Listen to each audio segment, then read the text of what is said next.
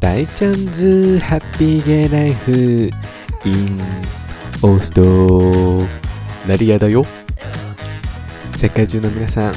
おはようございますこんにちはこんばんマンゴーセネリータ私銀河一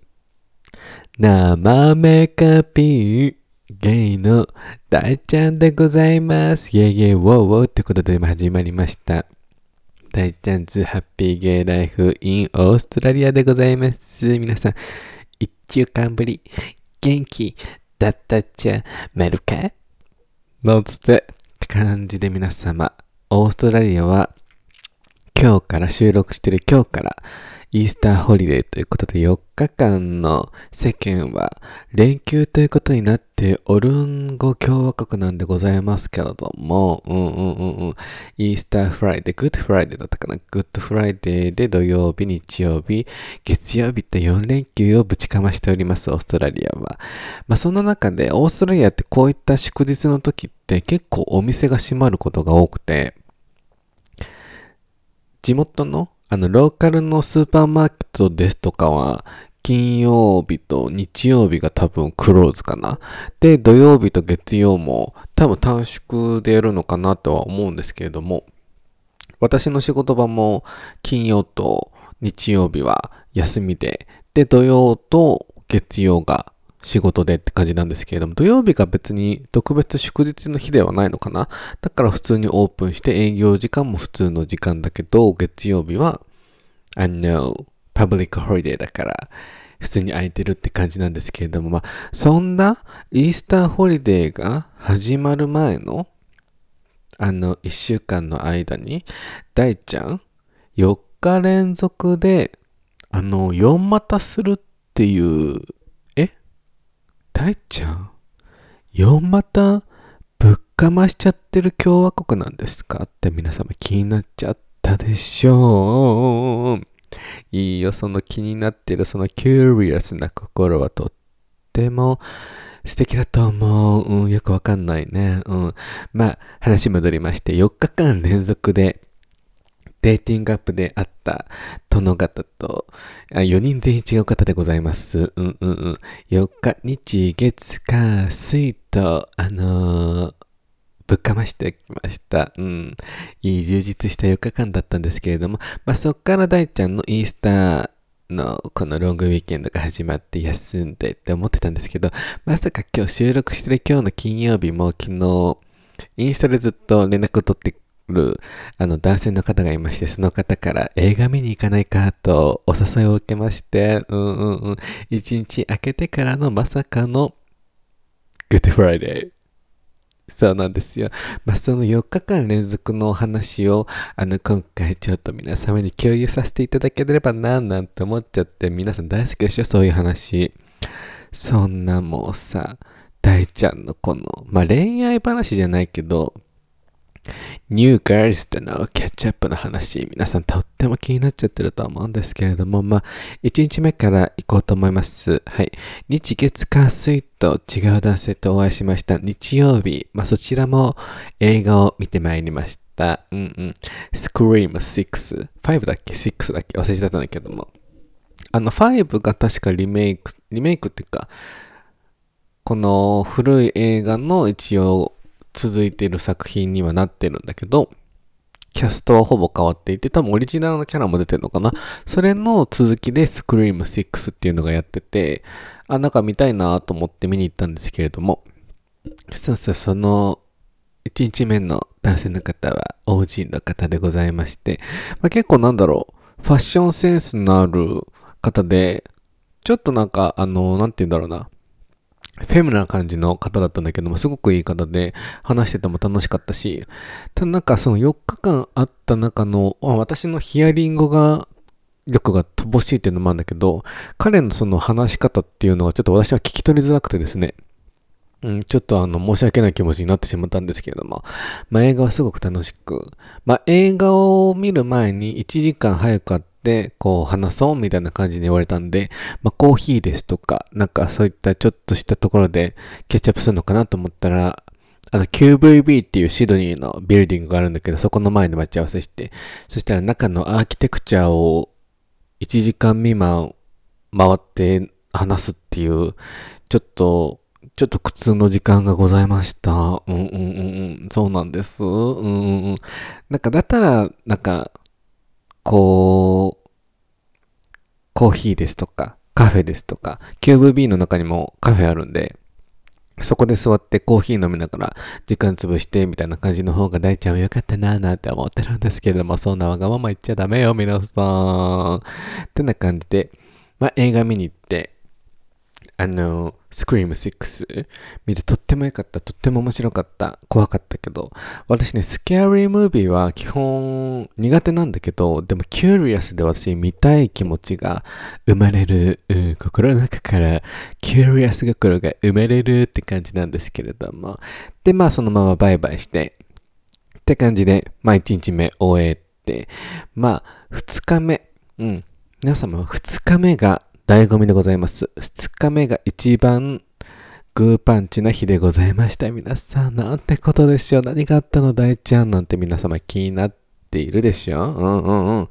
あの、月曜日、2日目月曜日だったんですけど、仕事が7時に終わってから、あの、サリーヒルズの方にあるパブの方に向かって、で、パブでご飯食べようみたいな話だったんで、パブ食べに行ったんですけど、私多分その殿方と多分前オーストラリア来た時のほんと初めの方にあったと、あった記憶がありまして、顔がなんとなく recognize していたので、で、なんか彼とも連絡取っている時に、なんかそのスケジュールに、こう、大輔とディナーキャッチアップみたいなの入れようとしたら、2015年に、かな？か2016年に、時も大輔とディナーキャッチアップって出てるんだけど、僕たち会ったことあるっけ？みたいな話をされて、まあ、ってことはあるだろうなと思うんですけど、まあ、大輔って名前なんて、まあ、コモンじゃないですか。in Japan では。なんで、まあ、他の大輔かもね、みたいな。まあ、私の可能性がすごく高い気がするけど、みたいな思って。で、まあ、その方とパブでやって、パブ飯食べながら、ビール飲みながら、こう、結構楽しく会話したのよ。お互いの話とか、私のこの先の話とか、いろいろしてたんだけれども、で、こう、彼もなんか楽しそうに話してくれて、帰りも楽しかったよ、みたいな、バイバイ、みたいな感じで帰るわけじゃないですか、皆さん。で、私必ず、前も申し上げたと思うんだけど、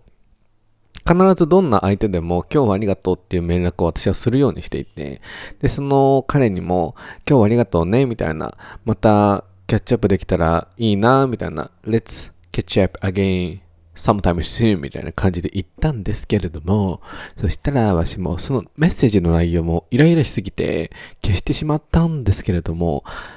なんか君はすごくいい子だし、スイートな You're a sweet guy なんだけど、なんか今日会ってみて、なんかエンドアップには、なんか火花が散んなかったみたいな言われたわけですよ。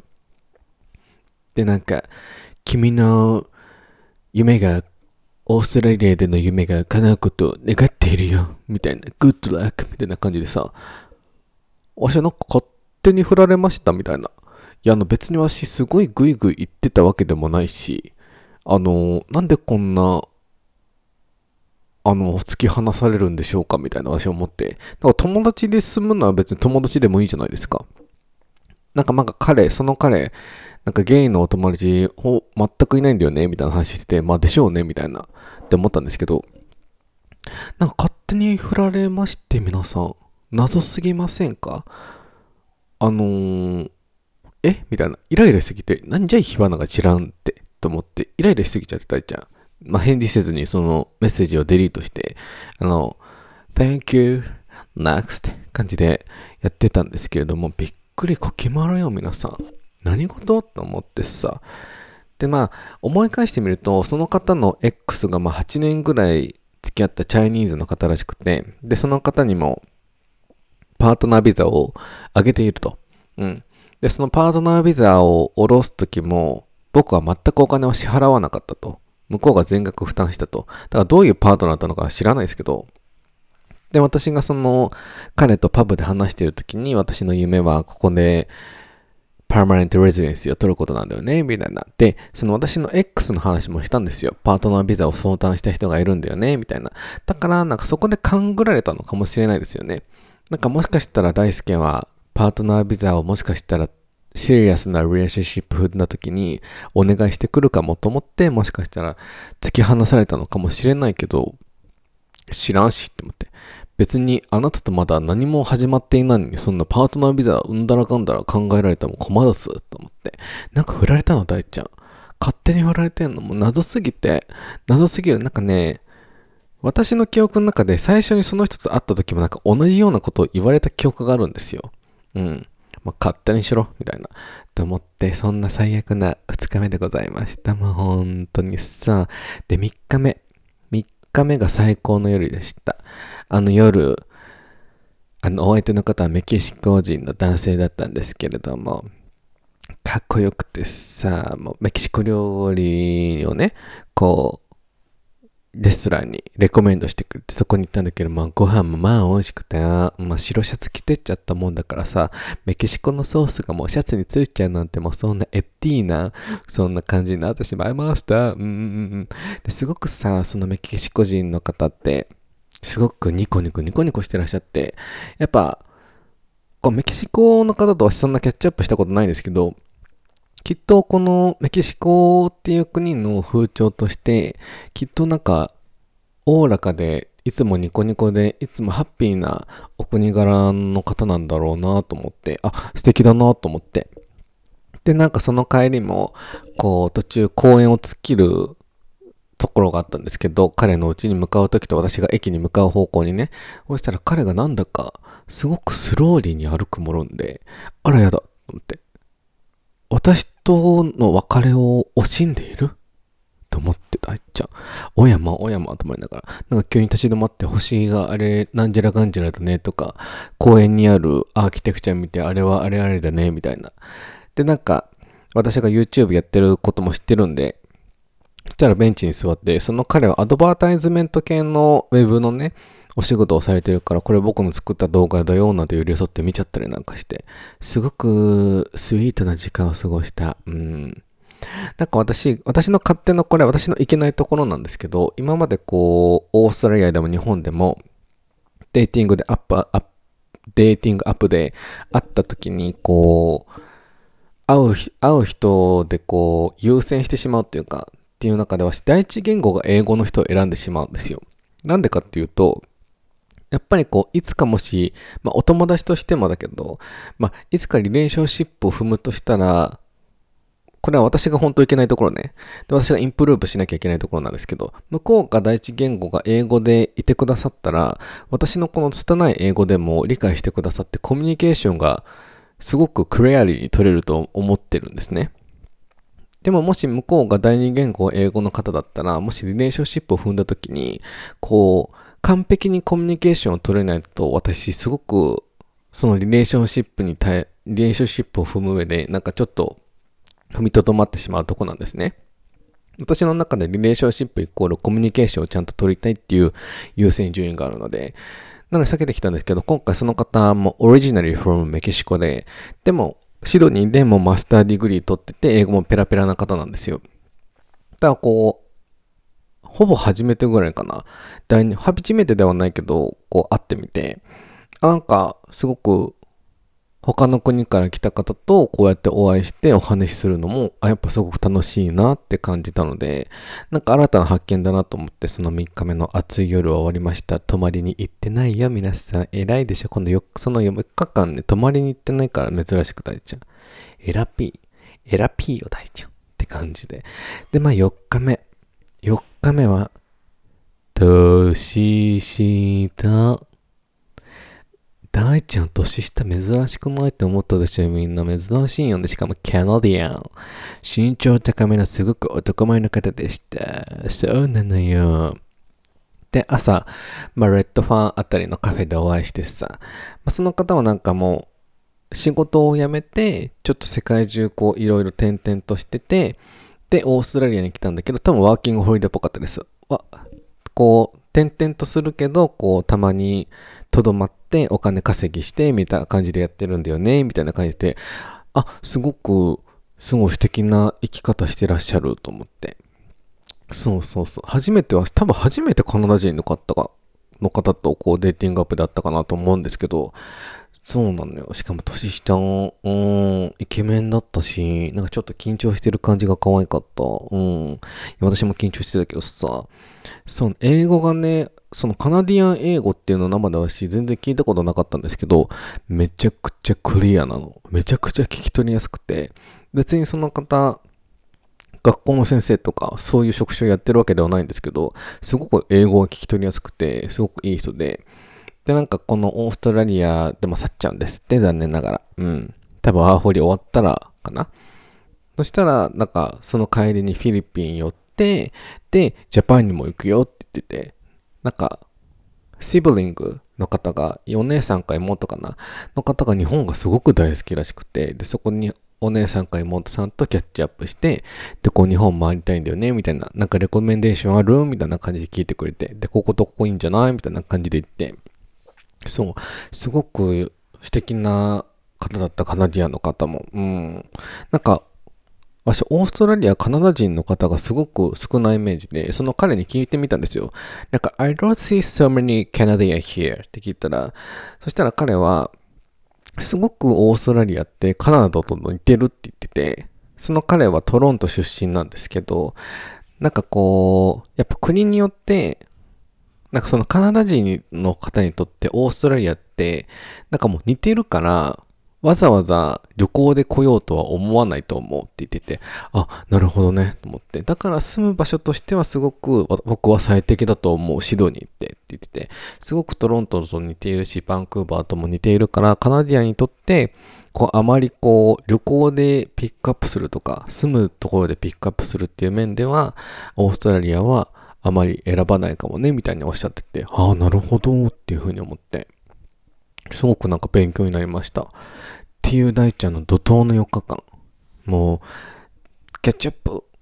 ご飯、仕事、ご飯、みたいな感じで言っていて、で、今日は、うん。今日はね、アジア系の方と、すごくね、かっこいい方で、すごい向こう、なんか映画見に行きたいね、みたいな話して、昨日の夜連絡があって、この映画なんか新しくやってるから見に行こうよ、みたいなで、なんかその前にご飯も行こうって言ってくれて、なんか What do you feel like? って言われたんで、私もものすごいラーメンが食べたくて、ものすごいラーメンが食べたすぎてさ、ラーメンって言ったら、That's good choice みたいな言ってくれて、で、なんかレッドファンにあるララっていうラーメン屋さんかな？でも新しくできたところなんだと思うんですけど、すごくおしゃれティーなラーメン屋さんっぽくて、そこ予約したから行こうって言ってくれて、行くんです。ちょっとさ、充実しすぎてない？わし、今2週間の学校の休みが入ってるんだけど、充実しすぎちゃって、マジマンジーって感じよ。ギャルです、イェイイェイウォーウォーって感じだよ。そうなの、やっぱさ、今年は、こう、出会いに対して積極的に生きていくって決めたので、こう自分に時間が余裕ある時にはこう詰め込みまくって、こうキャッチアップして、まあそれがポジティブな面なキャッチアップだとしても、ネガティブな面のキャッチアップだとしても、そこから生まれる得るものは私はあると思っているので、積極的にこのあと1週間ちょっとかなは行こうかななんて思っております。みんな。もう4月だけですからね。皆様も新しい出会いですとかあると思うんですけれども、やっぱこの青山テルマちゃんも言ってたんですけど、怖いものにこそ飛び込めば得るものはある、ゴールはあるっていう風に私は聞いたので、新学期でこう、ね、いろんな出会いとかに向き合うのが怖いかもしれないんですけど、そんな時こそ得るものが私はたくさんあると思っているので、皆さん一緒に成長していこう、イェイイェイウォーウォーって感じでございました。今回のポッドキャストは、今回もご視聴、ご拝聴ありがとうございました。で、私ね、YouTube チャンネル名をちょっと変更しまして、でもこちょっと今考え中なんですけど、銀河一なまめかしいゲイ大ちゃんから、ポッドキャストと同じような名前にしようと思って、今、 Happy Gay Life in Australia に変更してるんですけど、そこに大ちゃんズーを入れるかは迷ってるんですけど、うん。なんかその方がみんなか、いろんな方に伝わりやすいかなと思って、このゲイっていうアイデンティティの人が YouTube をやってる。で、オーストラリアっていうコンテンツでやってる。で、誰がやってる大ちゃんがっていう風に思ってるので、なんか大ちゃんこういう名前いいんじゃないっていう案があればぜひ送っていただけると大ちゃんすごく嬉しいのでよろしくお願いします。ってな感じで SNS のフォローの等とかもよろしくお願いいたします。ではここら辺で今回は終わらせていただこうと思います。ではでは皆さん、あげな、ぶち上げな、一週間はお過ごしくださいませ。バイバイキーン。